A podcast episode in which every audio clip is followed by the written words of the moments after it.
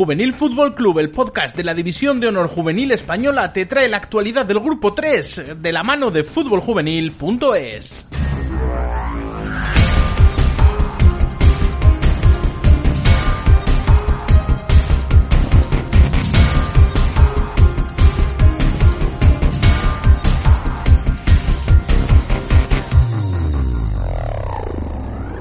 Arrancamos ya este podcast, esta cápsula informativa del Grupo 3 de la División de Honor Juvenil, un Grupo 3 en el que vamos a ver, porque está todo muy, muy, muy interesante y en el que se anotaron un total de 17 goles en esta jornada, 12 en el subgrupo A con todos los partidos jugados, 5 en el subgrupo B con tan solo 3 de esos 5 partidos programados que se pudieron disputar. Y lo que vamos a ver es que, ojo, ojo, ojo al liderato de ese grupo 3A y por otro lado, también ese golpe sobre la mesa del Nastic contra el Zaragoza, contra el máximo rival por el liderato. Así que ahora nos lo va a contar todo, con todo detalle, con pelos y señales, nuestro compañero, nuestro experto desde Barcelona, Jorge Hierro. Muy buenas, George Iron, ¿qué tal? ¿Cómo estás?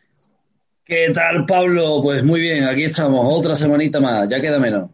Pues sí, ya queda menos, ya queda poco, aunque parece que con lo poco que queda va a quedar más de lo que esperábamos. De, repente queda más, sí, la verdad que sí. de repente queda más, porque todos aquellos que nos están escuchando, que seguro que ya lo saben, lo he ido repitiendo en cada cápsula, esto, porque lógicamente son individuales y no sé quién escucha el qué. Habrá gente que solo te escuchará a ti, Jorge, porque tienes una voz espléndida de tenor italiano, así que solo querrán escucharte a ti, no a mí. A, mí me bajarán, mientras yo hablo, bajarán y dirán a ver cuándo se escucha la voz grave de, de este señor de Cataluña. Bueno, pues... Yo lo haría. Pues eh, lo que decíamos, lo he repetido en todos los, en todos los podcasts, pero se ha alargado la competición en División de Honor Juvenil, se ha suprimido la Copa del Rey, como bien ya nos enteramos a través de Chris Ripoll y, juvenil, y Fútbol Juvenil, punto es, y ahora lo que pasa es que se tienen que jugar los partidos aplazados que quedan en cada subgrupo. En este caso no son muchos los que quedan, ¿verdad? En este grupo 3, pero todavía quedan unos cuantos. Quedan, si no me equivoco, cuatro partidos en total. En el grupo tres, perdón, cinco. Cinco, en total. Cinco en total, creo. Cinco en total entre los dos subgrupos. Y, bueno, no se va a dirimir, eh, no se va a saber el final de, esta primera fase de competición en el, creo que en la mayoría de los grupos, excepto en el 1B. Eh, hasta, hasta el fin de semana del 2021 de, de este mes. O sea, como pronto, como pronto. Que, yo que de repente queda mucha liga. Ha habido tantos cambios esta semana, tanto fuera de los terrenos de juego como dentro. Sí, sí, la verdad es que tienes toda la razón. Eh, lo que decías, eh, quizá el 2021, pero siendo muy optimistas. En el subgrupo 3 en el subgrupo 3A, ahora lo hablamos, ahora vamos con ese subgrupo, puede ser que sí, y parece que todo indica, todo nos hace indicar que ese fin de semana puede ser el final de esta primera fase. En el subgrupo 3B va a estar más complicado, ahora lo vemos. Vamos con el 3A, vamos primero con lo que ha pasado esta jornada, porque también hay mucho que analizar, hay mucho que ver. Jornada decimoséptima, a solo una jornada de, de la finalización oficial de esta división de honor de esta primera fase, pero bueno, ya como hemos comentado, no va a ser así. Pero vamos ya con esos resultados, esos cinco resultados que se dieron este fin de semana del 27-28 de febrero, Jorge. Pues eso es, eh, comentabas antes de que ha habido 17 goles en esta jornada en el grupo 3, creo que un tercio los ha hecho el Barcelona, se los metió al Villacarlos, al Atlético Villacarlos en su campo, 0-6, eh, rotunda victoria que le acerca de una forma, no sé, inesperada o desde qué punto era inesperada eh, su acercamiento al, español, pero el, líder ha vuelto a caer, segunda derrota eh, en esta segunda vuelta ante el Club Deportivo San Francisco. Al español se le está haciendo larguísima esta segunda vuelta eh, del campeonato en esta primera fase. le marcha solamente tres puntos sobre el Fútbol Club Barcelona. Tiene un partido más, con lo cual, si el Barcelona gana ese partido que tiene pendiente ante el Peña Raval, lo jugarán el domingo 14 si ganan ese partido, empataría a puntos con el líder. ¿Y qué última jornada? ¿Y qué última jornada? Qué última jornada porque se enfrentan entre ellos. La verdad que es que, no sé, parecía que parecía que, que, el español no lo estuviese forzando o algo así. Estoy seguro de que no, pero le dan una emoción a la, última jornada vibrantísima. Eh, un derby por todo lo alto, la verdad. Porque, bueno, porque aunque, aunque Jorge, aunque perdiera contra el Peñarrabal, se quedaría esos tres puntos también el Golaveras entraría en juego. No recuerdo cuál fue el resultado entre ellos en la ida. Ganó el español, ¿no?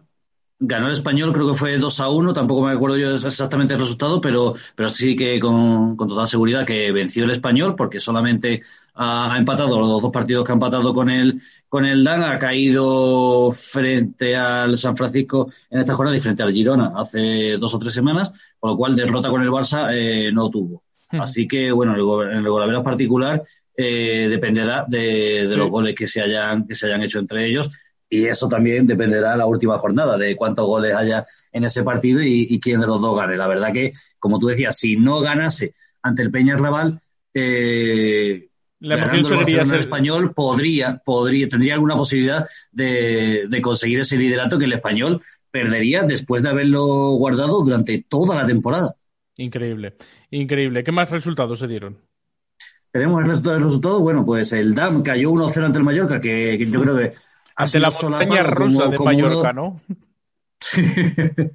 se, se, quedó una empanada, empanada balear, se le quedó de la cara al, al conjunto eh, cervecero, porque, bueno, yo creo que es el resultado sorpresa, entre comillas, que queda solapado por la derrota, evidentemente, del español ante San Francisco, pero un DAM que, que ya venía eh, sufriendo mucho en muchos partidos. Recordemos también el empate a cero entre el Atlético Villacarlos, que que necesitaba puntos para poder mantenerse en la zona verde y de momento marcha sexto en la clasificación, incluso tiene un partido más que el Mallorca, que es el que le persigue por detrás, está a un puntito de colarse entre esos cinco primeros y, bueno, veremos a ver si lo consigue en la, en la, última jornada ante la Europa, que no va a ser hasta dentro de mínimo dos semanas.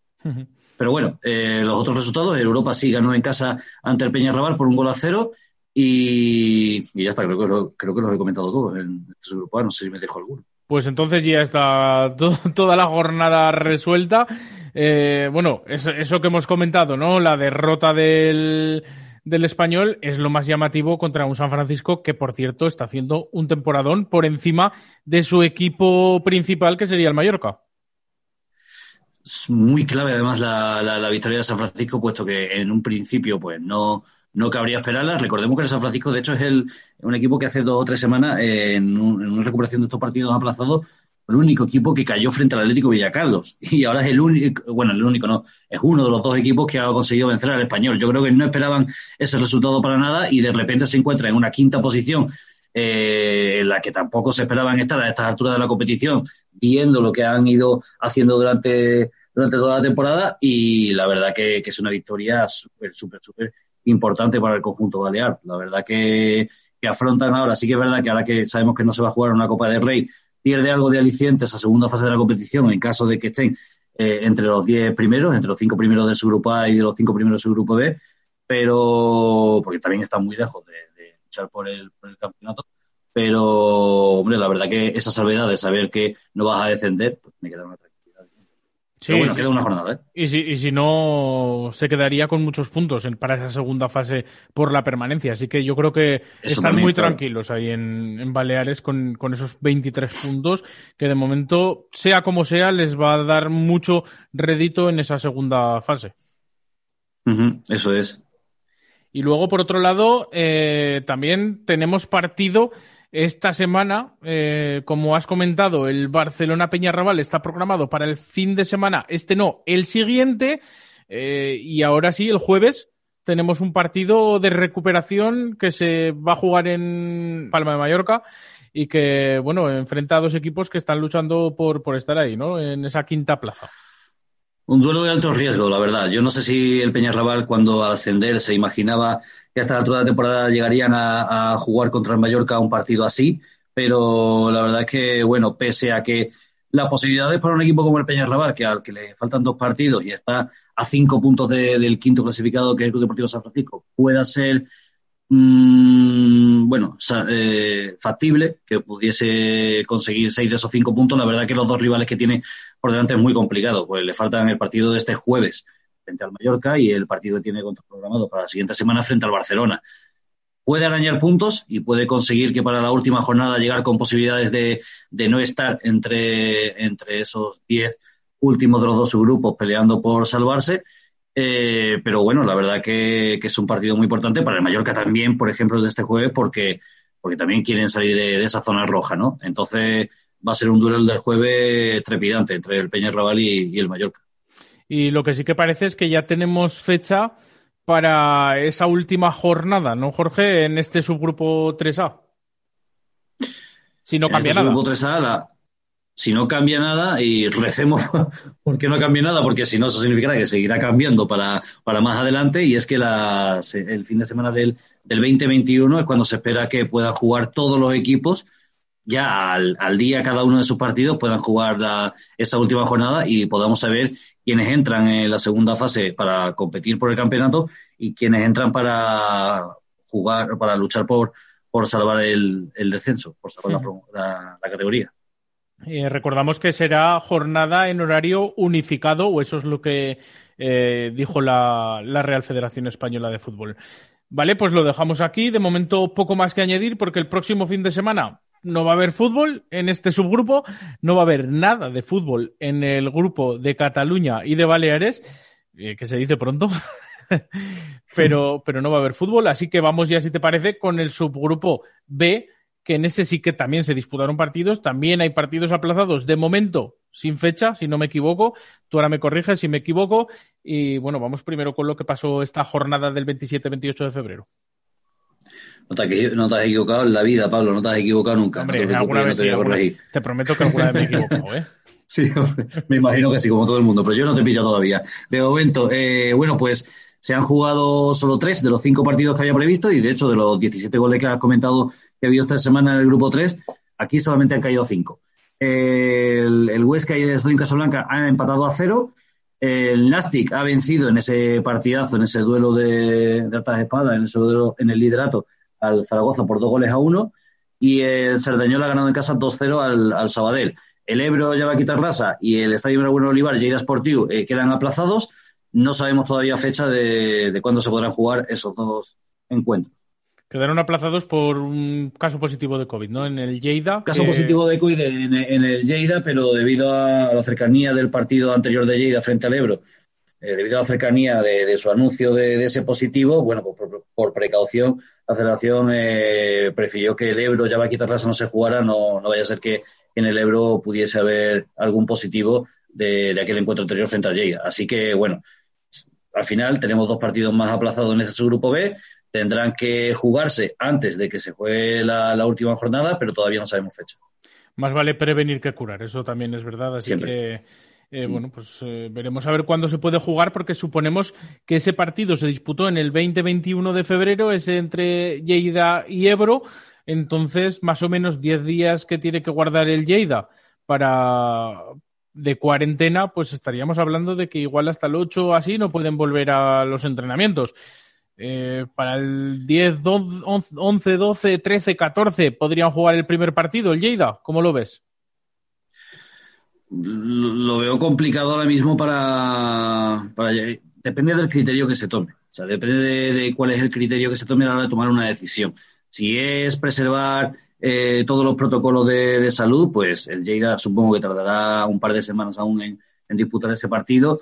Y por lo que sea, ven que, bueno, están haciendo pruebas y ven que no sale nada positivo y, y salen todos negativos y quieren apresurar para poder cerrar cuanto antes la competición, a lo mejor podría jugarse antes, pero yo creo que al menos un par de semanas hay que darle a, ese partido.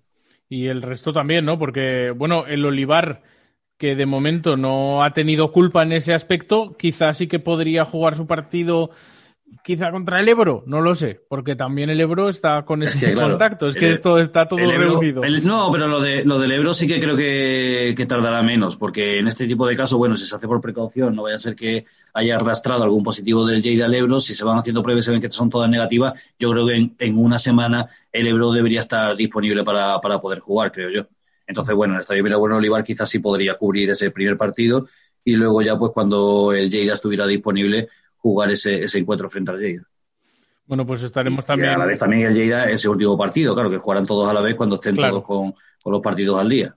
Claro, pues estaremos muy atentos también de lo que pase con estos partidos aplazados que de momento, a día de hoy, eh, martes 2 de marzo, no tienen fecha, quizá mañana miércoles ya tienen alguna fecha, eh, no lo podemos adivinar ahora, pero de momento están sin fecha esos tres partidos, esperemos que se jueguen lo antes posible y así también cerrar cuanto antes, porque si no el resto de equipos van a estar sin competir en ningún momento los que ya han hecho sus, sus deberes, ¿no?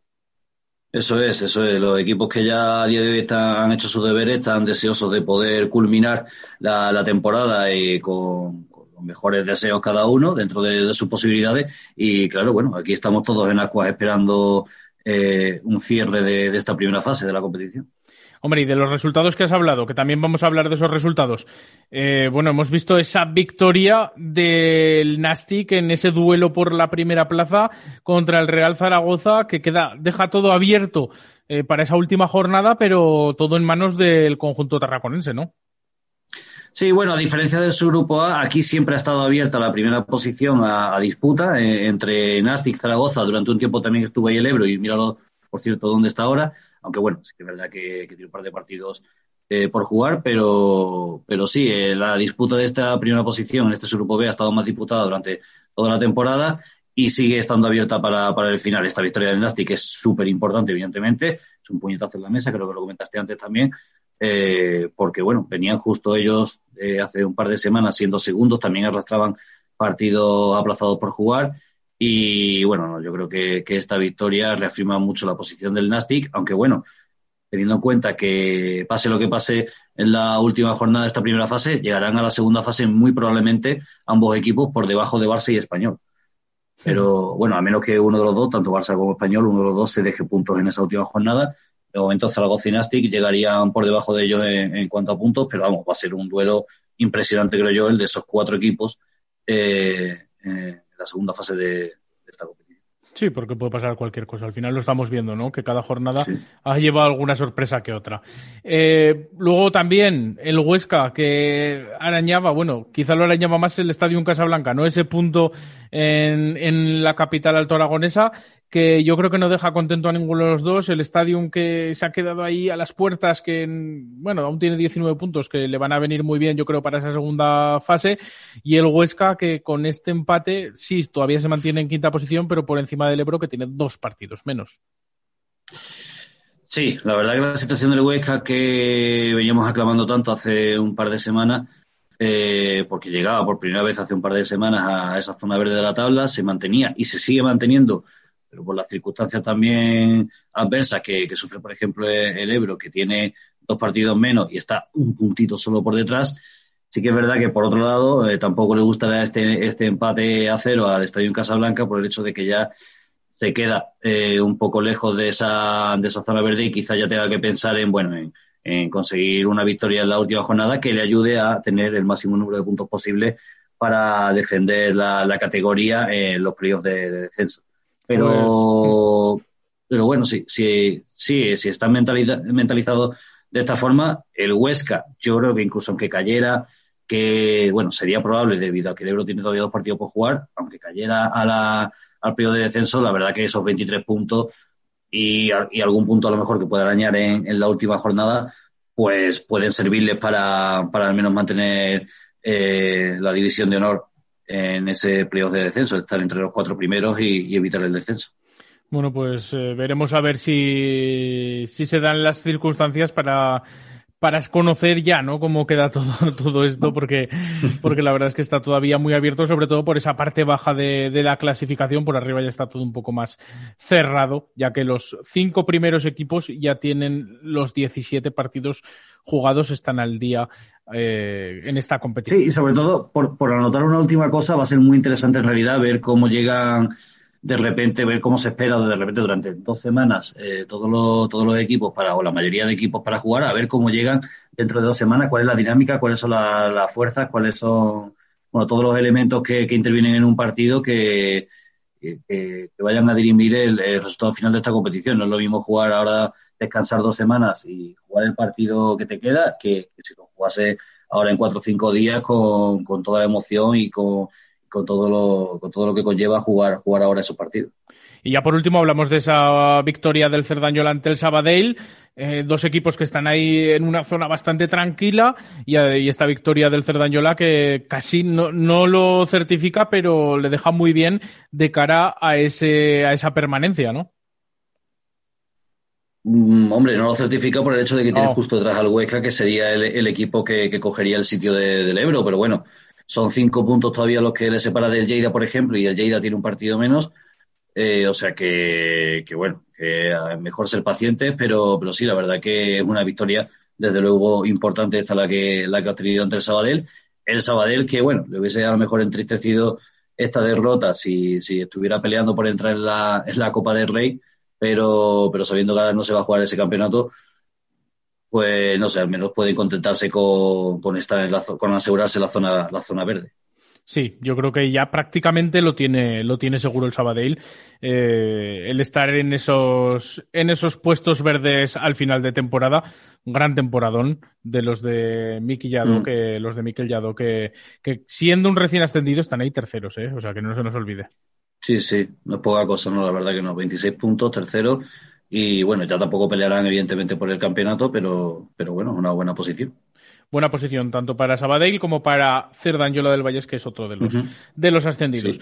Vale, pues nada, Jorge Hierro, yo creo que ya hemos hecho un repaso. La última jornada ya la dejamos para cuando toque. De momento estaremos atentos de cuándo se disputan esos partidos de recuperación en este subgrupo B y cuándo y qué fechas le ponen. Y bueno, ya nos lo contarás la próxima semana a ver qué hay para contar, que supongo que no habrá muchísimo, pero seguro que lo poco que haya será interesante. Sí, algo podremos comentar la semana que viene, sobre todo de eso que de lo que ocurra en, este jueves, por ejemplo, entre el Peñarrabal y el, y el Mallorca y de bueno cualquier otra noticia también que, nos haya llegado a la Federación sobre la fecha de los partidos finales y sobre cualquier otra cosa que, trascienda en este grupo 3 de, División 1. Bueno, pues nada, Jorge Hierro, George Iron, el tenor de Juvenil Fútbol Club, muchísimas gracias una vez más por, por todo. Muchas gracias a ti, Pablo. Nos vemos, adeu. Adeu, adeu.